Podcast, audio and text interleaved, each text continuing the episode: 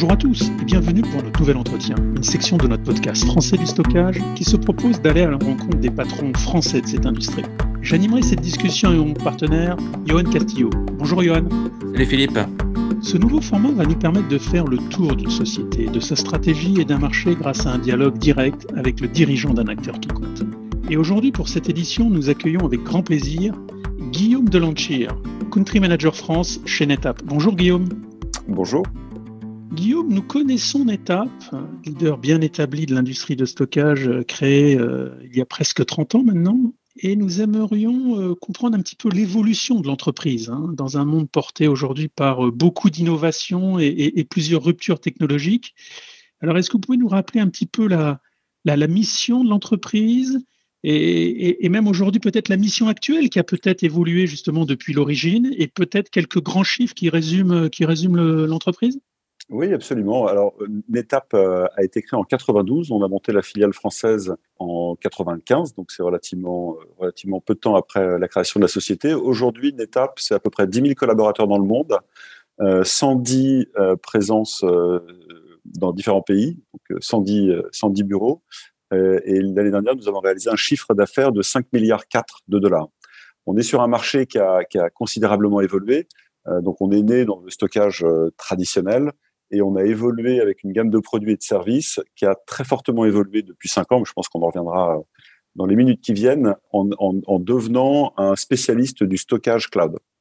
Très bien. Pour prolonger, NetApp aujourd'hui se positionne comme un acteur logiciel. Euh, mais on comprend bien euh, que, le revenu euh, est avant tout porté par du matériel. Quelle est la logique de l'entreprise derrière ce positionnement? Point, point, important, NetApp a d'abord été créé comme étant un, un acteur logiciel. C'est-à-dire que OnTap, qui est notre, notre OS, était à la naissance de, de NetApp et on ne vendait pas de matériel. C'est après quelques années que nos clients nous ont demandé d'avoir une gamme de hardware euh, pensant que ça allait être très intégré avec OnTap, ce qu'on a fait. Mais historiquement, on est, euh, on est dans le logiciel. Donc c'est un point important parce que notre ADN est avant tout software. Ensuite, l'évolution de la société, l'évolution des besoins de nos clients ont fait que euh, cette, cet ADN logiciel qu'on avait, on l'a développé au travers de plein de sujets et on, on est allé bien au-delà de la simple logique matérielle. Merci beaucoup Guillaume. Alors, je vous propose justement euh, de continuer, de, de pourquoi pas terminer effectivement cette introduction euh, en parlant un petit peu de vous, mhm. euh, finalement, puisque c'est intéressant euh, de voir que votre expérience professionnelle se situe plutôt en dehors du monde du stockage, du stockage pur, IT, de par vos précédentes entreprises, vos précédentes challenges. Alors pourquoi aujourd'hui, en quelques mots, pourquoi rejoindre NetApp euh, Quelle a été finalement votre motivation euh, pour justement euh, continuer l'aventure avec une société telle que NetApp alors en fait, donc ça fait pas mal d'années que je suis dans, l'informatique. Hein, dans mon parcours, effectivement, juste pour préciser, j'ai travaillé une dizaine d'années chez Microsoft et ensuite quatre ans chez Workday, dans, différentes fonctions commerciales et différentes fonctions de direction commerciale. En fait, moi j'ai un principe assez assez fort qui est l'intérêt de l'informatique. Et pour moi, on fait pas de l'informatique pour faire de l'informatique on fait de l'informatique pour servir les métiers. Et lorsque vous prenez euh, l'interface directe avec les métiers, sont généralement des applications. Et ces applications, vous avez euh, pour moi trois choses importantes. La première, c'est évidemment les, la qualité des fonctionnalités de ces applications. Ensuite, c'est la qualité de l'interface et de l'utilisation de l'application qui fera que l'adoption sera plus ou moins bonne. Hein. On est tous d'accord, je pense, pour dire que euh, des vieux, des vieux systèmes peu ergonomiques sont toujours un peu euh, difficile, painful à, à, utiliser. Et puis enfin, vous avez la qualité de données. Et la qualité de données est primordiale. Donc ce triptyque, pour moi, est, fondamental. Quand on voit un petit peu le, le panorama des acteurs euh, actuellement du marché, vous avez d'un point de vue logiciel beaucoup d'acteurs qui essayent de capter quelque part euh, ces différentes données pour finalement capter la valeur de l'entreprise et s'imposer sur leur marché respectif. Donc on peut imaginer plein d'acteurs. Hein. Workday, par exemple, avait cette, euh, à cette vision de dire on est euh, le lien RH euh, et finance avec les, les employés de l'entreprise. Donc, on capte ces, ces, ces, ces, flux de données. quelque part, on est un catalyseur important. D'autres acteurs, un, petit peu différents comme ServiceNow, qui eux vont gérer les processus de l'entreprise et les modéliser, etc. Et ces acteurs-là également captent la donnée. La réalité, c'est que quand vous voyez la variété des systèmes d'information et l'histoire des entreprises hein, qui ont elle-même acquis plein de systèmes d'information, parfois acquis des entreprises, etc. Vous avez finalement un volume de données qui est, euh, un, considérable, et deux, qui est euh, totalement hétérogène. Et donc, pour moi, la qualité de données passe probablement par une couche qui est une couche plus d'infrastructure qu'une couche logicielle. Voilà. Et après, il y a d'autres sujets. Hein. La, stratégie de NetApp qu'on détaillera après sur les, solutions cloud et le fait de considérer qu'on est dans un environnement qui est devenu totalement hybride et que cet environnement fait que la donnée, finalement, euh, on, s'intéresse un petit peu moins au support physique sur lequel elle est, mais on s'intéresse plus à la qualité, à la facilité qu'on va avoir euh, d'y accéder et, euh, en fait, cette donnée, on, a réellement besoin de l'exploiter du mieux possible. Ensuite, quand on voit l'explosion de données, que ce soit au niveau des entreprises ou au niveau des nouveaux usages, hein, vous n'avez pas que que les entreprises, vous avez énormément de nouveaux modèles qui sont en train de se créer. Si on parle de véhicules autonomes, si on parle d'intelligence artificielle, etc., il y a énormément de, sujets qui émergent. Euh, quand vous prenez les chiffres IDC, IDC prévoit que à horizon 2025, on aura une multiplication entre maintenant et 2025 euh, par 8 du volume de données. On va passer de de 20 à 160 zettabytes ou en fonction des, des, analyses ça peut être un peu plus. Donc voilà, donc tout ça fait que entre euh, NetApp, son positionnement et puis la fonction également de country manager qui était particulièrement intéressante, euh, j'ai rejoint euh, j'ai rejoint NetApp. Eh bien, merci pour toutes ces précisions très très intéressantes. Alors, je vous propose justement de rentrer un peu dans le vif du sujet. Euh, on sait que NetApp est un, un des leaders euh, du stockage, alors qu'il soit primaire euh, ou secondaire. Est-ce que vous pouvez nous détailler les derniers grands développements produits sur ces différentes gammes et notamment peut-être nous faire un focus sur la partie euh, Flash slash NVMe, mais également et surtout sur les, les extensions cloud? Alors oui, alors sans, rentrer dans, dans, trop de techniques, hein, NetApp a été le premier en fait à avoir des solutions NVMe euh, over Fiber Channel. Donc ça c'est un point important. On a développé toute une gamme ASA qui est disponible depuis quelques mois, qui permet d'adresser des volumes et des workloads de haute performance. Euh, il faut savoir qu'on a également beaucoup d'investissements euh, qui sont liés à la simplicité. On a des, sujets euh, en fait, nos clients cherchent beaucoup plus de simplicité et sont en train de switcher d'un mode euh, je recherche la fonctionnalité euh, X ou Y à un ensemble qui fait qu'ils vont être beaucoup plus efficaces dans leur façon d'adresser les choses. Donc ça se ressent euh, au niveau de, au niveau de notre stratégie. Et au niveau de, des extensions cloud, euh, Cloud Volume est, au cœur de notre stratégie produit, puisque euh, on en parlera aussi un petit peu après, je pense, mais euh, on a tissé des partenariats avec des acteurs du cloud, donc des acteurs du cloud public que vous connaissez comme Google, Amazon, Microsoft, également avec des acteurs euh, locaux, on a comme OVH, OBS, 3ds, Outscale, etc. On a beaucoup de partenaires euh, avec qui on travaille sur ces sujets-là. Et ces acteurs, avec certains, euh, on a des accords OIM, et avec d'autres, on a tissé des liens. Pourquoi? Parce que finalement, on rend l'hybridation possible et on offre un, potentiel de service bien plus, bien plus important que ce qu'ils étaient capables d'offrir historiquement. Donc, on a, on a aujourd'hui au niveau de nos investissements euh, euh, et, au niveau de notre stratégie, euh, un focus très très fort sur ces sujets cloud. Ok, donc on a bien vu que le cloud est, primordial à la fois pour les utilisateurs, mais aussi pour, pour les fournisseurs, hein, puisque l'ignorer serait une, une erreur stratégique. Et, vous avez bien insisté, je pense, sur la partie hybridation, justement. On a vu que NetApp s'est engouffré ben, assez rapidement, hein, euh, chronologiquement, si on regarde un petit peu les, les, premières offres. Alors, quelle est justement la stratégie de l'entreprise et je dirais plus globalement la stratégie multi-cloud hein? Vous avez évoqué ouais. euh, GCP et, mmh. et Microsoft. Euh, justement, peut-être au-delà, quelle est la, la stratégie et qu'est-ce qu'on peut retrouver sur ces environnements? Oui, alors un point, un point très important. Cette stratégie, on l'a adoptée à peu près euh, à partir de 1995, et ça c'est un point fondamental. C'est-à-dire qu'à un moment donné, il y a eu un, un, une évolution du marché où on s'est posé la question de, voir. On a vu à partir de 2009-2010 hein, les Microsoft, les Amazon, etc. commencer à arriver avec euh, leurs solutions cloud. Donc c'est posé la question de la compétition éventuelle avec ces acteurs. On est parti du principe que si ils rentraient en mode compétition, on allait avoir énormément de de, de, de, nos clients qui allaient probablement partir chez eux, etc. Et donc, on a très, très tôt été engagé les discussions avec eux. Et ces discussions, elles étaient simples. C'était de leur dire, écoutez, on est un expert du cloud. Vous allez avoir euh, sur vos clouds des besoins euh, de, de, stockage qui vont naître. On a l'expertise. Travaillons ensemble. Ce qui fait que si vous prenez un acteur comme Microsoft aujourd'hui, les solutions euh, euh de stockage cloud haute performance de Microsoft, euh, c'est Azure NetApp Files. Donc, c'est un service de Microsoft. Ce qui sous-entend que vous avez euh, des environnements hardware et software qui sont pilotés par Microsoft. Donc finalement, Microsoft revend en OIM les services de NetApp. Ça, c'est un point fondamental. On a la même chose chez, chez nos amis de Google. Donc, vous avez, alors je ne vais pas rentrer dans tous les acronymes hein, des produits qu'on a, mais CVS, donc les Cloud Volume Services, qui est un service cloud qui peut être directement consommé au travers des, environnements de Google. Et vous avez derrière du logiciel et du hardware en fait qui est chez Google. Euh, voilà, donc ça, ces services sont, sont disponibles en Europe. Plus généralement, notre notre stratégie est vraiment de, de répondre aux problématiques euh, de nos clients d'utiliser ces services. Pas forcément les clients d'État, puisque euh, l'idée de l'hybridation, c'est pas uniquement sur les environnements d'État. On peut aussi avoir des clients qui ne sont pas du tout NetApp, qui vont aller puiser des ressources euh, chez Google qui sont des ressources de stockage avec toute l'expertise peut être déclinée derrière. On a, et alors d'ailleurs, je pense que ça peut être intéressant pour vous d'aller regarder.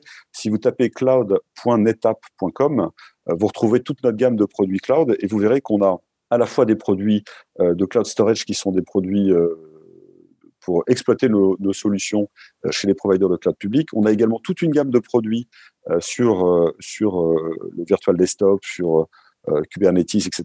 Et on a beaucoup également de cloud services où là vous retrouvez des solutions qui vous permettent de gérer de la compliance, de faire du, euh, backup de produits SaaS, euh, de faire de, l'analyse relativement fine de où sont, comment sont vos workloads, etc. On a également des solutions qui permettent d'optimiser financièrement vos, consommations chez les acteurs cloud. Ok, donc on comprend bien que finalement, pour un utilisateur, quel que soit l'environnement euh, où tourne son application, va dire, son interaction avec, avec NetApp est transparente. C'est-à-dire que ça soit du on-prem ou du cloud, finalement, il peut continuer son expérience. Alors, je voulais qu'on aille un peu plus loin sur euh, justement l'impact du cloud sur le revenu, surtout pour des sociétés qui, on va dire, étaient historiquement traditionnelles, si je peux m'exprimer ainsi. euh, il y a une migration de revenus. Donc, comment on peut compenser une vente de stockage qui était euh, euh, originellement payé euh, ce qu'on dirait upfront hein, à l'avance et globalement euh, par un modèle, un modèle par subscription. C'est pas c'est pas si simple de compenser. Alors l'idée pour nous n'est pas de compenser. l'idée pour nous est d'arriver avec une réponse complète pour nos clients. Et c'est ce qui fait que finalement, on a un revenu qui croît à la fois sur nos solutions traditionnelles et sur les solutions cloud. Donc on n'a pas, si vous voulez, on n'a pas cette, cette, cette ambivalence où on, a, on se dit finalement on va perdre d'un côté, etc on a aujourd'hui un, marché euh, qui est euh, relativement dynamique. On compte beaucoup sur notre avance euh, technologique vis-à-vis -vis de la compétition générale. Hein. Quand vous prenez les acteurs traditionnels, ils ont des solutions qui sont traditionnelles. Donc ils ont, alors certains vous disent qu'ils ont, ils ont effectivement des solutions cloud. Donc c'est très bien. Hein. On peut être référencé sur la marketplace de Microsoft, c'est parfait. Mais à la différence de nous, nous, on a la chance d'être revendu par Microsoft. Et je vous donne juste la logique du modèle, c'est que un commercial chez NetApp ou la société NetApp France, euh, lorsque Microsoft vend les solutions euh, de, ANF, les solutions sur Azure, euh, nous voyons une partie de ce revenu, ce qui est pour nous absolument merveilleux. On a absolument zéro compétition. Donc notre notre objectif, est vraiment d'apporter une qualité de service à nos clients et de leur ouvrir les portes du cloud et de faire en sorte que leurs données euh, soient à un bon niveau de, de valorisation et d'utilisation. Je vous propose, Guillaume, de parler d'un autre, un autre sujet euh, technologique, alors finalement qui est quand même très très lié au cloud, je pense. On voulait savoir comment se positionne NetApp sur euh, l'axe de la containerisation. Et puis finalement, quelle est la direction des différents développements euh, qui, peut y avoir chez, chez NetApp.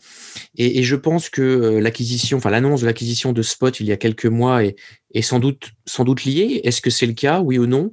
Est-ce que vous pouvez nous commenter un petit peu ces, ces notions de, de containerisation et les grandes stratégies de NetApp? Oui, bien sûr.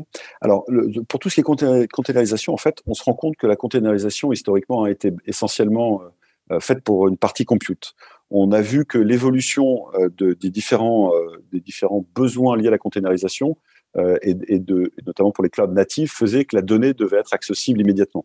Donc, qui dit données accessibles immédiatement sous-entendait d'avoir un besoin de stockage au niveau des, des, des, containers de Kubernetes.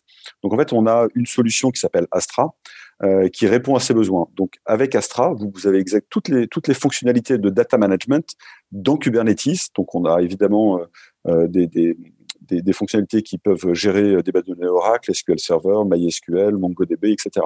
Donc en fait, on a une gamme de produits qui visent à gérer en, dans une logique de containerisation le stockage au même titre que on le fait par ailleurs.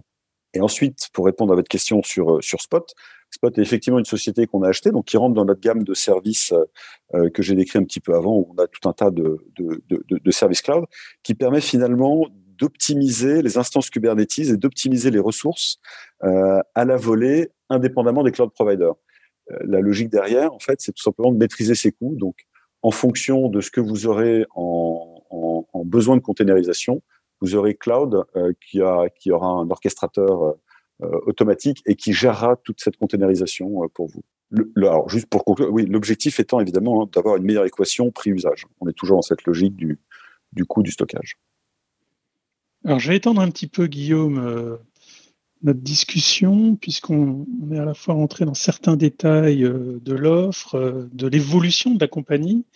Quelle est aujourd'hui la proposition de valeur, on va dire globalement, hein, pour NetApp, quand à la fois vous rencontrez un, nouveau partenaire ou un, niveau, un, nouveau potentiel client? Qu'est-ce que et comment vous articulez justement cette, cette mission? Alors ça, c'est important parce que, euh, en fait, aujourd'hui, on est un, spécialiste du stockage dans le cloud. Et on, on, se revendique comme étant spécialiste. Je sais pas si vous avez vu, on a lancé une campagne euh, de com euh, il y a quelques semaines euh, où vraiment il y a des choses qu'on sait faire et des choses qu'on sait pas faire. Les choses qu'on sait pas faire, on les laisse à certains. Les choses qu'on sait faire, on les fait très bien. Voilà, on a cette expertise euh, d'une trentaine d'années dans le stockage. Donc, on est euh, tout à fait légitime à répondre à ces, à ces problématiques de toutes les problématiques techniques liées au stockage, problématiques d'infrastructure, mais on a évolué avec cette capacité de ne plus parler de stockage, mais de parler de data management finalement et de valoriser la donnée pour les entreprises. Aujourd'hui, si vous demandez à un, responsable d'infrastructure sa vision du stockage, souvent il va vous dire que c'est quelque chose qui est banalisé et qu'il y a une logique de coût derrière tout ça. Et si vous lui posez à la même personne la question de l'importance de la donnée, il va vous répondre instantanément que la donnée est le fuel de l'entreprise, que c'est critique, que c'est euh, ce qui fait que l'entreprise euh, sera efficace, qu'elle sera pertinente sur son marché, qu'elle sera euh, compétitive, etc. Donc la donnée est, réellement clé. Voilà. Est un spécialiste du stockage dans le cloud et permet de gérer correctement la donnée. Alors Guillaume, je vous propose euh, de basculer sur, euh, sur une discussion, euh, peut-être on s'éloigne un peu de la technique, mais une, une, question qui est quand même, somme toute, très importante au sujet du channel. Alors aujourd'hui, sauf erreur de ma part, Netap est 100% de channel avec un modèle, un modèle tout tir. Est-ce que vous pouvez nous citer si vous le pouvez, bien sûr, les premiers revendeurs, les grands revendeurs, intégrateurs français?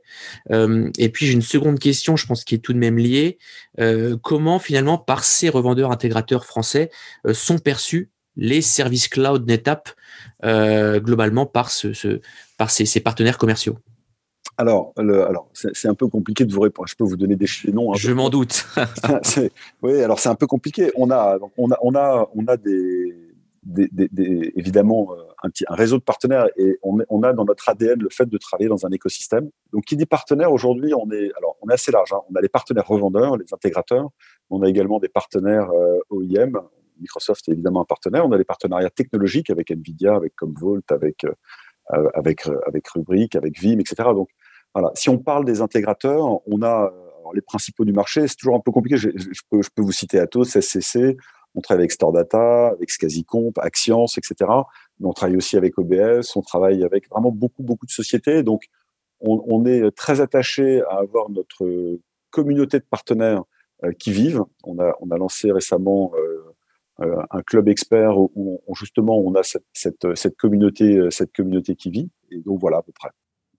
Et, justement, ma, seconde question, euh, qui était, euh, alors je, me doutais, hein, je vous ai posé la question, c'était pas une question piège, hein, euh, mais c'était c'était pour connaître un petit peu l'écosystème. Mais la, seconde question sur justement les services cloud aujourd'hui une étape, comment sont-ils perçus finalement par cette communauté de partenaires? Oui, alors en fait, pour eux, ça leur donne la possibilité d'étendre en réalité les services qu'ils offrent, donc plutôt bien.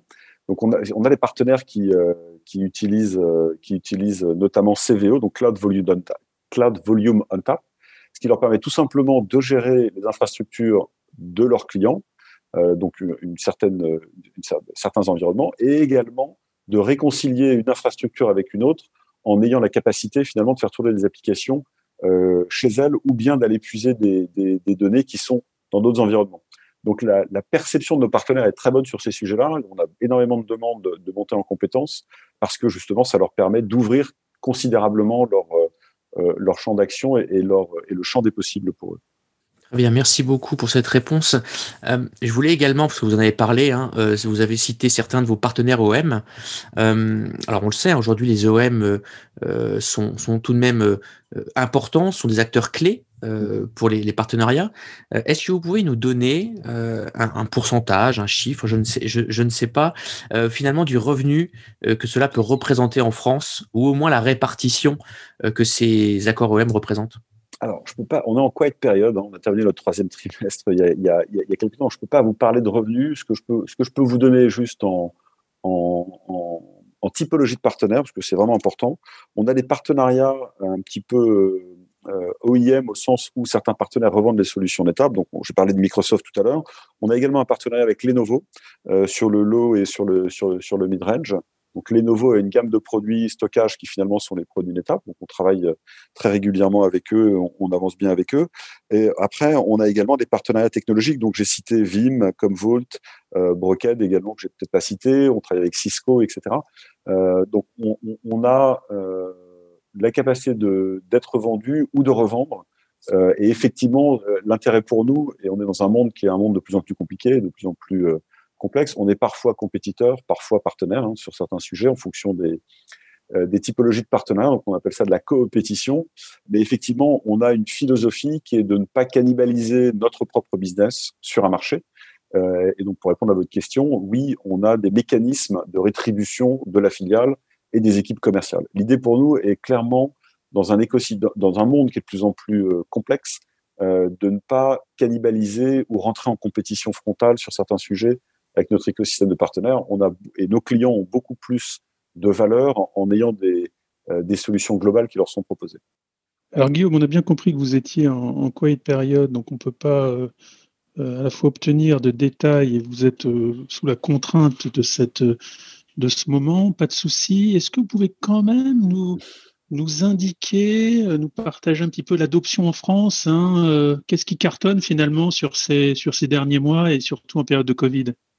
Oui, alors effectivement, on a. Alors aujourd'hui, quand on prend, euh, on va dire, il y, a deux choses. Il y a nos ventes euh, et il y a les tendances. Quand, quand on prend euh, les ventes en général, on a beaucoup de chance parce que indépendamment de la white page, je peux quand même vous dire que on a une, année, fiscale qui est décalée puisqu'elle se termine fin avril et elle démarre début mai. Mais on a eu d'excellents résultats et ça, ça sera public Q1, Q2. On, a, on a, je pense que tous les pays du monde chez Netap ont dépassé leurs objectifs. On a dépassé les annonces de, euh, qu'on avait faite euh, à, nos, investisseurs. Et vous avez le cours de l'action de, de l'étape qui a considérablement, considérablement grimpé. Donc on est dans une très bonne, euh, je pense, on a une, une, une bonne réception de notre stratégie de la part du marché. Toute la gamme AFF fonctionne très bien, continue à fonctionner très bien. On a des tendances qui sont en train d'arriver, qui sont assez intéressantes sur le stockage objet, notamment avec un, produit qui s'appelle Storage Grid. On a de plus en plus de nos clients qui, sur certaines configurations, finalement, se disent qu'avec du stockage objet, ils ont la possibilité de réduire un petit peu leur facture, d'avoir une bonne maîtrise de leurs coûts, euh, avec du tiering automatique sur une certaine typologie de données. Les données froides repartent sur de l'objet, etc. Et ça marche plutôt bien. Moi, je suis assez étonné de voir que euh, ça prend très bien et, euh, et, la proposition de valeur plaît également. Et puis également, on a enfin une tendance qui est, euh, une tendance de fond, euh, qui, est la tendance cloud, où on a, je sais pas, peut-être plus de 80% de nos clients avec lesquels on a des discussions justement sur euh, la complexité euh, d'un monde hybride, sur les débordements dans le cloud, sur euh, des, sujets de backup euh, de cloud, sur euh, des sujets de compliance. Voilà, on a énormément de discussions qui touchent à nos services cloud. Alors voilà, on arrive, sur la fin, Guillaume. Je vous propose de vous poser la dernière question de cet entretien, euh, une question assez globale, euh, mais qui va intéresser beaucoup d'auditeurs, je pense. Euh, est-ce que vous pouvez nous partager, avec, vous pouvez partager avec nous euh, les futures directions de l'entreprise et peut-être ce à quoi on peut s'attendre dans les prochains mois chez NetApp? Alors oui, enfin, absolument, on, va dire qu'on a, on, a un, grand, un grand pan qui est fait euh, sur la simplification. On a beaucoup de technologies, donc vous avez compris que avoir un, panel de technologies et avoir appréhender le monde du stockage avec cette logique d'hybridation et ce besoin d'avoir des données qui circulent, etc. Donc on a un grand chantier de, simplification qui est mis en œuvre et, qui donne d'excellents résultats. vous avez la solution, les solutions ASA euh, on a une croissance sur le SAM qu'on attend euh, relativement forte. On a des investissements importants. Le stockage objet reste, je l'ai cité, mais reste quelque chose d'important. Euh, et, on a également sur la France une vague d'embauche relativement importante qui est prévue dans les dans les prochains mois. Voilà. Donc la filiale française se porte très bien. Vous savez, chez NetApp, je ne sais pas si vous avez ça en tête, mais on a donc une segmentation de marché en Europe, euh, on a trois pays qui sont des pays dits d'investissement, donc des pays sur lesquels la corporation mise, que sont le UK, l'Allemagne et la France. Donc la France fait partie des pays sur lesquels euh, euh, la progression est attendue et, et, les prochains mois vont être, vont être très intéressants. Ça y est, nous sommes à la fin. Merci Guillaume, nous vous remercions d'avoir pris le, le, temps de ce dialogue avec nous. Un grand merci Philippe, Johan, j'étais ravi. Merci mon partenaire Johan. Merci Philippe et bien sûr merci à vous Guillaume. Merci. Nous allons suivre euh, de près une étape sur les, prochains mois avec euh, de, belles choses en perspective. Et quant à nous, nous vous donnons rendez-vous euh, comme chaque semaine pour nos podcasts thématiques, nos discussions avec Johan lors des Let's Talk et nos entretiens, tous disponibles sur vos services de podcasts préférés. Merci à tous et au plaisir de vous retrouver très prochainement.